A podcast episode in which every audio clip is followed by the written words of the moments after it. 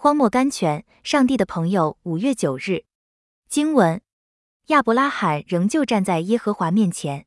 圣经创世纪十八章二十二节。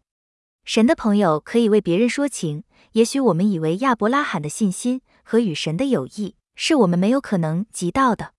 不要失望，亚伯拉罕是渐渐上进的，我们也可以渐渐上进的。我们追求是跑步，不是跳远。凡是信心经过许多试炼而得胜的人，这人必定有一个顶大的试炼等在前面。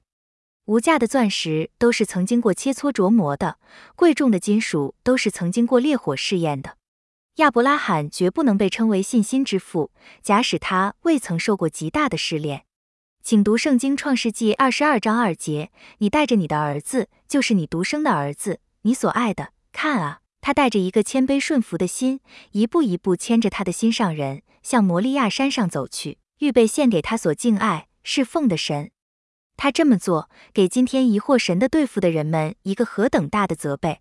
他这么做，惹起天使的注意；他这么做，兼顾以后神的儿女的信心；他这么做，使信徒知道不犹豫的信心能证明神的信实。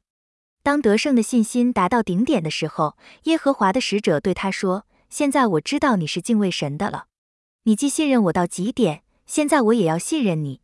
你可以永远做我的朋友，我必祝福你，也必使你成为一个祝福。这是一条不改变的原则。那以信为本的人和有信心的亚伯拉罕一同得福。